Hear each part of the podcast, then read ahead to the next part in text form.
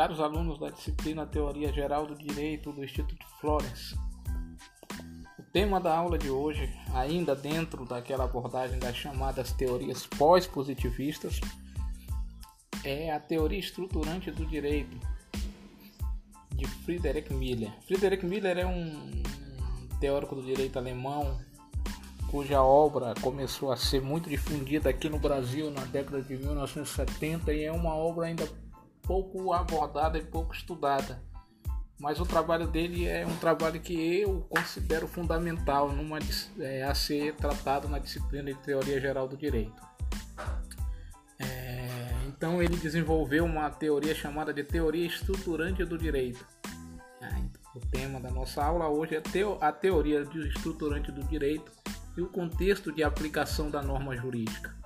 E por que, que a gente aborda esse tema, a teoria estruturante do direito e o contexto de aplicação da norma jurídica? Porque a teoria estruturante do direito, formulada pelo Miller, ela, como todas as teorias pós-positivistas, elas têm como pressuposto fundamental, ponto de partida, críticas feitas aos fundamentos da teoria do, pura do direito do Kelsen ou do positivismo normativista. É. Nesse caso específico da teoria estruturante do direito, quando a gente fala em, é, da relação dela com o contexto de aplicação da norma jurídica, é porque a gente vai debater especificamente nessa aula, vai apresentar, vai trazer para vocês é,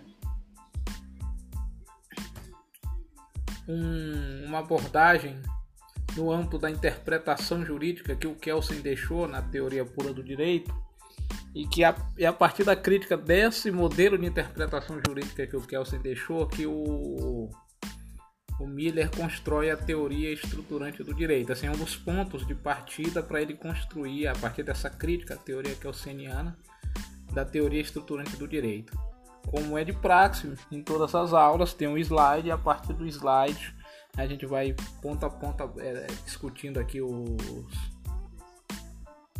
os temas trazidos para debater em sala de aula, vinculados ao, ao tema específico dessa aula, a partir da, da abordagem de um por um dos slides, como é de praxe na nossa metodologia de de aula que vocês já conhecem. Bem, no, no slide de abertura eu trago aqui uma decisão do STF muito polêmica que rendeu muito debate, né? Vocês já devem ter ouvido falar. A decisão que enquadrou homofobia e transfobia ao crime de racismo é, no julgamento de duas ações, uma DO, uma ação de constitucionalidade por omissão e um mandado de injunção, duas ações de índole constitucional. É, na qual o STF é, equiparou né, a, a, a conduta de racismo, aquela lá, a prática de racismo criminalizada né, pela Constituição. A Constituição ela criminaliza não o racismo, mas a prática de racismo. É importante frisar. O artigo 5 lá da Constituição que trata do. O, o artigo 5 inciso 52 da Constituição, que trata da, da prática de racismo, ele ele trata especificamente da criminalização da prática de racismo, né? Não do racismo, mas da prática. Ele diz que a lei vai definir quais as práticas devem ser é, criminalizadas, né? quais as práticas de racismo devem ser criminalizadas, né? Então, é o artigo 5 que trata dos direitos e garantias fundamentais, né? E que trata do, do, do, do do mandado de criminalização do, do racismo, né? É, ele traz como principal, é importante frisar, como principal mandato não a criminalização é, do, do ele não, ele não tipifica o crime de racismo, entendam? Ele só é, estabelece um mandado de criminalização da prática de racismo que vai ser é, posteriormente, né? As condutas vão ser tipificadas posteriormente na lei CAU, a chamada lei do racismo. É importante, né? É, a gente é, estabelecer bem isso, né? Essa diferenciação, né? E está lá no artigo 5 né? a, prática, a prática de racismo está lá né? no artigo 5 da Constituição, num, num, num, considerada como uma das grandes conquistas né? da sociedade brasileira, porque a construção da, do texto constitucional é, englobou isso, né? Então é importante a gente estar é, tá ciente aí dessa dessa diferenciação. A Constituição ela não criminalizou o racismo, ela criminalizou a, a prática de racismo, tá? Ela não criminalizou o racismo e sim criminalizou a prática de racismo. Por que, por que, que é importante isso, pessoal? Porque a partir do debate é, acerca desse desse tema, dessa é, da, da, teoria estruturante do direito, a partir do debate dessa dessa questão que foi decidida pelo Supremo, a gente pode, como vem fazendo em todas as aulas, abordar a teoria geral do direito por, por meio de casos concretos, de situações concretas. E eu escolhi aí esse julgamento aí do, do Supremo Tribunal Federal, é, que criminalizou a prática de, de homofobia, né? Que criminalizou a prática de homofobia é, como um caso concreto é, de uma situação jurídica, né? Que vai vai sendo, como é que se diz, é rendeu muita polêmica, né? Após a, a sua decisão. A decisão do STF, inclusive é, questionando que o STF, o STF estaria legislando. E como eu coloco aqui no, no, no, no slide, a gente, a partir desse caso concreto, vai abordar os principais aspectos da teoria estruturante do direito. Voltada para o tema específico da aula de hoje, a teoria estruturante do direito e o contexto de aplicação da norma jurídica. É, quando se fala aí de uma teoria, de um, é, dentre as várias teorias do direito, e como a gente viu desde a primeira aula, o, o, fenômeno jurídico é o grande, é a grande preocupação, o, gran, é o objeto de, de foco da teoria do direito, né? mesmo até o positivismo jurídico normativista que, do Hans Kelsen que delineou sua abordagem na, na estrutura da norma jurídica, mas ele, ele também traz essa questão da necessidade de abordar o fenômeno jurídico. Só que de um, é, de um ponto de uma abordagem feita a partir de um ponto de vista lógico formal. Então, a gente coloca aí no slide 2 as questões que foram levantadas, porque toda abordagem teórica parte de um, de um pressuposto é, fático de questionamentos do real. Então a gente, não só, a gente só constrói teoria a partir do questionamento da realidade. A, te, a teoria e a, e a realidade elas são irmãs siamesas, elas não podem estar dissociadas. Então a construção de uma teoria ela é, ela é baseada também a partir de elementos que são observados na prática, na realidade. Então, o, os principais aspectos que o Miller ponderou e questionou, a gente destaca aqui no, no, no slide 2, que é os problemas abordados na teoria estruturante do direito, Primeiro, como conciliar, o primeiro que eu destaco aqui, como conciliar norma e realidade na abordagem do fenômeno jurídico, tá? É, a teoria pura do direito, né, tratou norma e realidade como questões apartadas, né?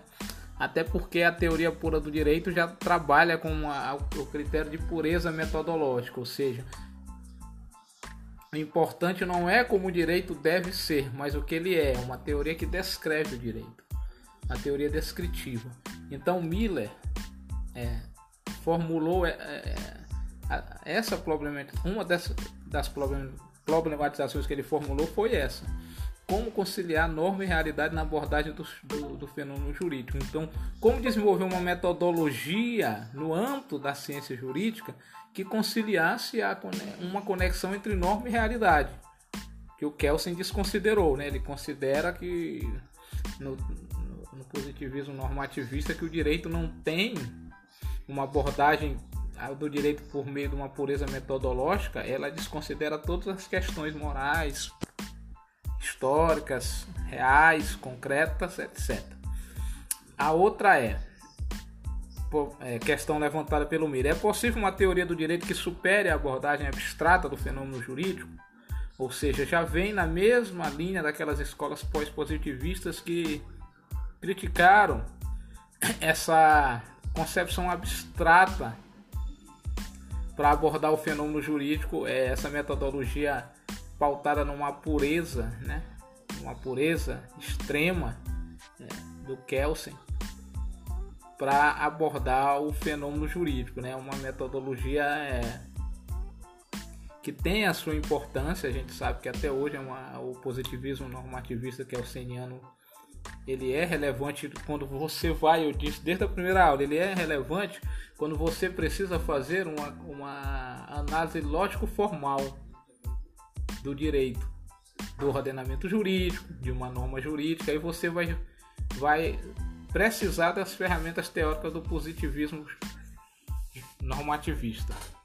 Mas ele tem limites, esses limites os pós-positivistas é, tentam é, explorar. A gente já viu o como um pós-positivista bem relevante. Agora a gente está vendo outro pós-positivista que eu considero muito importante, que é o, o Miller. Porque o, o Hart não era pós-positivista, ele era um positivista, só que passou a suscitar algumas questões que posteriormente foram aprofundadas pelo pós-positivismo como aquela questão da linguagem. Von Hart foi um dos primeiros positivistas a levantar essa questão da linguagem no âmbito do direito, que foi a relação entre direito e linguagem, e que foi depois explorada aí pelo, pelo Dworkin, aquela definição aí dos conceitos de regras e princípios que a gente já viu na aula sobre o Dworkin, daquela questão dos casos difíceis, né, da solução dos casos difíceis. É, relação aí entre direito e linguagem passou a ser explorada de forma mais intensa. E o que o, o Miller fez foi continuar esse processo de, das escolas pós-positivistas e dar uma contribuição relevante. E outro problema que ele levantou é identificar a reabilidade social no âmbito de validade do direito, ou seja, ao contrário do positivismo normativista, onde a realidade social não é um critério de validade né, do direito. É, o, Kelsen, com o positivismo normativista, concebe o direito como algo cuja abordagem deve se dar apartada de qualquer conexão com a realidade social, daí o nome teoria pura do direito. E eu fiz novamente, o Kelsen ele não separa direito e moral. Isso é o que ele faz é uma abordagem do direito a partir de uma metodologia pura. Essa sim, que a, aborda o, o, fenômeno jurídico, trata o direito a partir de um ponto de vista da pureza metodológica. Mas o Kelsen nunca disse que direito é, é algo que não, não, não tem relação, é, relação nenhuma com moral, religião, com, e outras questões históricas, filosóficas, é, metafísicas, como ele dizia. O que ele disse é que a abordagem do direito tem que ser feita por uma metodologia que não contemple essas conexões. E aí os pós-positivistas é que adotam uma posição diferente, dizendo que é, é, é possível sim construir teorias, teorias que permitam a abordagem do direito, incluindo outras questões que não sejam é, é, questões vinculadas estritamente ao aspecto lógico formal da norma jurídica. É isso, tá? É importante demais essa distinção. Até a gente colocou isso na, nessa avaliação, numa das questões da avaliação, que muita gente ainda hoje, né, acha que Kelsen é, a teoria pura do direito quer dizer que o quer dizer que Kelsen entendia que direito é algo que era separado de tudo, quando na verdade não era. Assim, ele entendeu que a abordagem do direito é que devia ser feita por uma por meio de uma pureza metodológica, né? que ele definia, uma pureza metodológica. Tá aí o nome, não é, é teoria do direito puro, e sim teoria pura do direito. É, é importante vocês sempre, eu vou martelando nisso com vocês, vocês sempre saberem disso. Fechar essa disciplina de quando acabar essa disciplina, se, de, se Deus quiser, todos vocês vão estar distinguindo teoria pura do direito de teoria do direito puro, porque muita gente não consegue distinguir, tá? Mas vamos continuar aqui.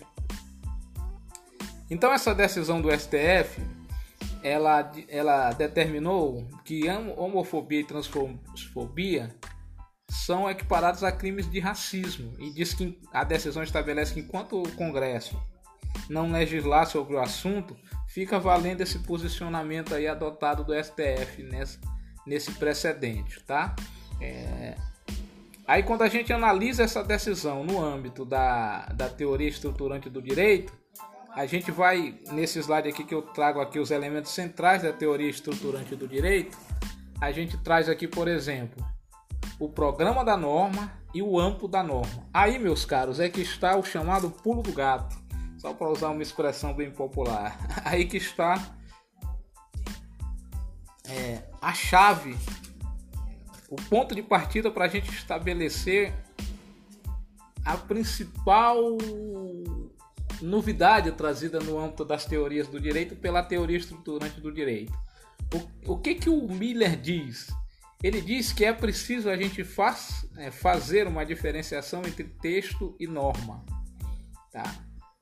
Entre o que é, porque são, são conceitos totalmente diferentes. Uma coisa é o que diz o texto, é, o texto lá, o, o que está escrito. Outra coisa é o que se, é a norma, né? Que é construída a partir desse texto. Tá? O texto é um ponto de partida, né? Mas ele não é para ser entendido como norma. Norma e texto são coisas diferentes. Aí eu vejo aqui o que, que diz o texto da Constituição Federal que trata da criminalização de prática do racismo? A prática de racismo constitui crime inafiançável e imprescritível, sujeito a pena de reclusão nos termos da lei. Aí nós temos o que? O programa da norma, no conceito da teoria estruturante do direito. O que, que são os dados, os elementos de caráter jurídico da norma a respeito da positivação na nossa Constituição Federal do mandado de criminalização do racismo. Né? Isso aí é o, é, é o, o, que o, o, o Miller chama de programa da norma. Né? É aquilo que é o, o elemento linguístico, é, os dados. O, o formato jurídico de, um, de, de, um, de uma norma. É aquilo que a norma diz, aquilo que a norma é o que está escrito na norma. Isso é o programa da norma, aquilo que a norma delineia como algo que deve ser seguido no âmbito de determinado ordenamento jurídico. É importante a gente fazer essa essa essa distinção, né? É importante a gente fazer essa distinção entre o âmbito da norma e o programa da norma, tá? É, é muito importante mesmo a gente fazer essa distinção na teoria que é o que é o na teoria estruturante do direito, tá? porque o programa da norma, né? É, é aquilo tudo que está vinculado a, a, ao texto normativo, né? Aquilo que que pode, né? Que pode ser, né? Construído a partir da, da aplicação da interpretação desse texto normativo, né? tá? É, então esse é o programa da norma, é, a for, é aquilo que permite que ao, ao, ao intérprete a, ele fazer uma uma aplicação, né, né, um ponto de partida, um programa, né, uma orientação, tá? E o que é o âmbito da norma? O âmbito da norma é, é uma dimensão fática, né? É aquilo que é, são, são dados fáticos da realidade que tem relação direta com a norma. Né? Aí eu estou colocando aqui, por exemplo, o que, o, o que diz a decisão do STF que equiparou a prática de homofobia ao racismo que ela coloca que o que o racismo é é uma construção social, vai estar aí do lado, colocando que o racismo é uma construção social e que ele ele ele ele tem que ser entendido nesse sentido. Isso aí já está ligado ao âmbito ao âmbito da norma, assim, a dimensão fática é, conectada com a norma jurídica, tá? Então, e depois, no slide número 4, a gente vai ver a questão da grande diferença entre o, o, a, teo, a, teoria da interpretação kelseniana é e o conceito de interpretação desenvolvido na teoria estruturante do direito. Tá?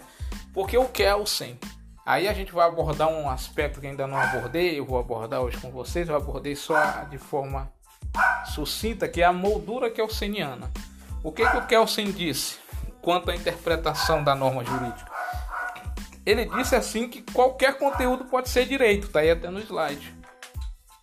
Ele, ele permite, então, a teoria kelseniana, que o juiz estabeleça qualquer decisão e que essa decisão é, respaldada por um ato de vontade de um, de um intérprete da, da norma, de um, de, ou de um tribunal, ou de um juiz, ou seja, de um acordo ou de uma sentença, é, é, elaborados a partir de um, de, de, de, um ato de vontade, de que tem quem tem autoridade para criar o direito, aí permite inclusive isso a moldura que é o quando ele diz que qualquer conteúdo pode ser direito, quer dizer, qualquer decisão tomada por um, um, um juiz, por exemplo, no momento que ela transita em julgado, ela se torna direito, mesmo que seja a decisão contrária até mesmo ao que a norma estabelece, mas havendo, havendo um,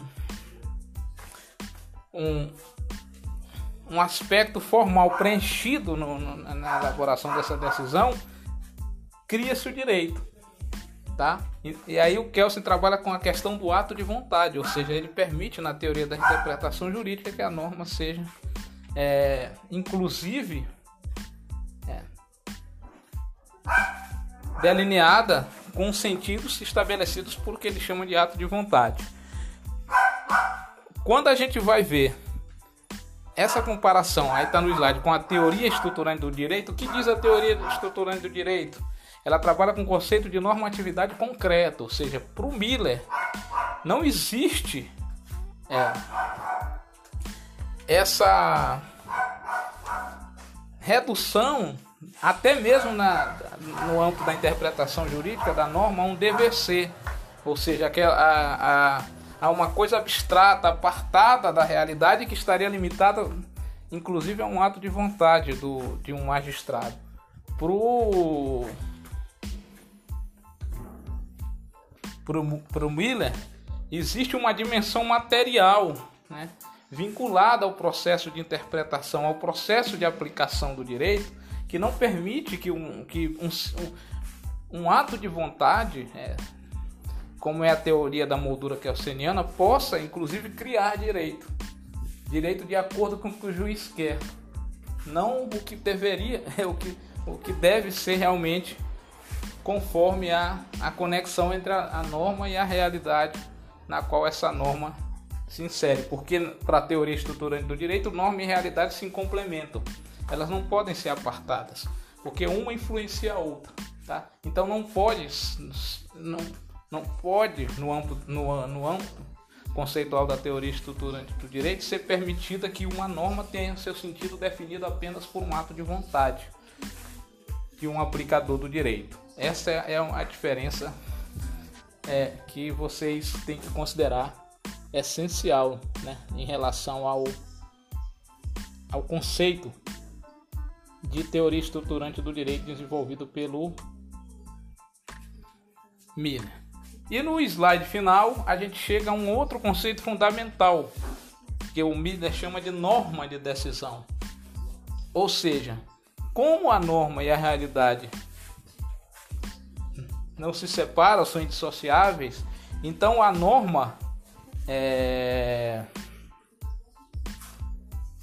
ela tem que ser aplicada com essa concepção de que ela não está apartada da realidade. Né? Essa é a grande diferença para a teoria pura do direito. A teoria pura do direito, é, é, é para ela, a aplicação da norma deve se limitar aos, a, a, ser a, a, averiguada nos seus aspectos lógicos formais, aquele processo de subsunção as questões concretas não são levadas em conta. Para a teoria estruturante do direito, sim, a norma ela é se concretiza enquanto legítima no processo de interação com a realidade. Então eu vou destacar aqui os três aspectos que eu considero fundamentais para a construção desse conceito de norma de decisão. É a, constru... a concretização e a construção da norma, tá aqui. Aí eu vou abordar essa decisão do STF. O que quer, dizer isso? Que a norma ela é algo que ela não é dado já definido. Né? Aí a diferença entre norma e texto. A norma é algo que é construído, que é concretizado né? é, no âmbito da ju jurídica. Tá? Aí o que, que diz o STF nessa decisão? Que a norma do ordenamento jurídico que criminaliza a prática do racismo, essa norma lá da Constituição, ela não pode ser apartada da realidade social e se a gente tem uma realidade social onde a comunidade LGBT é alvo de, inclusive, agressão física e até de assassinato por conta da sua opção sexual, se configura assim uma prática de racismo, ou seja, uma discriminação do outro simplesmente porque ele é diferente, tem uma opção diferente. Então é isso que o STF diz. Outro ponto importante é a conexão entre âmbito normativo e o programa normativo. Ou seja, aquilo que eu já falei anteriormente, racismo é uma construção social. Sendo uma construção social, abrange também a conduta homofóbica. Para o STF, o racismo, a norma constitucional que criminaliza a prática do racismo, ela possibilita que ele seja entendido como uma construção social. Então, esse entendimento faz com que o âmbito normativo e o programa normativo eles se se coadunem.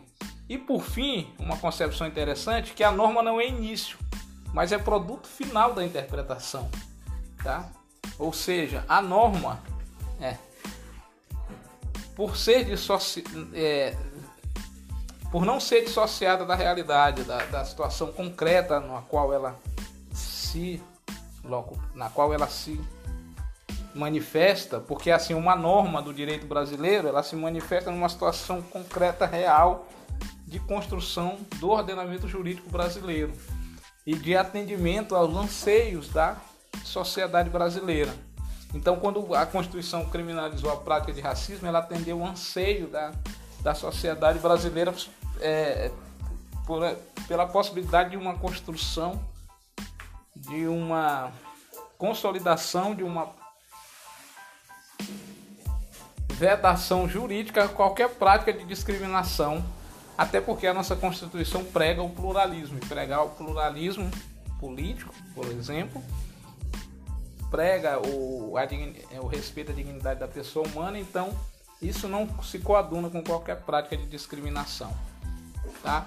Daí que eu coloquei equiparação de racismo, compreendida em sua dimensão social com homofobia, atende ao mandado de criminalização positivado na Constituição. Ou seja, isso, isso está aí no slide, no, no quadro que fala da norma da decisão, e, e, com essa ponderação, norma não é início, mas produto final de interpretação.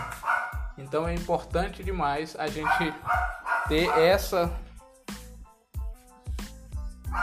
compreensão no âmbito do, da teoria estruturante do direito, de que é uma teoria que, ao contrário da teoria do Kelsen, ela, ela trabalha com a conexão entre norma e realidade e ela faz uma crítica à teoria de, da interpretação kelseniana, colocando que a norma ela não pode ser algo cujo sentido seja dado por um mero ato de vontade, como a teoria da kelseniana permite através daquele conceito de moldura onde tudo cabe a partir de uma decisão discricionária do, do juiz.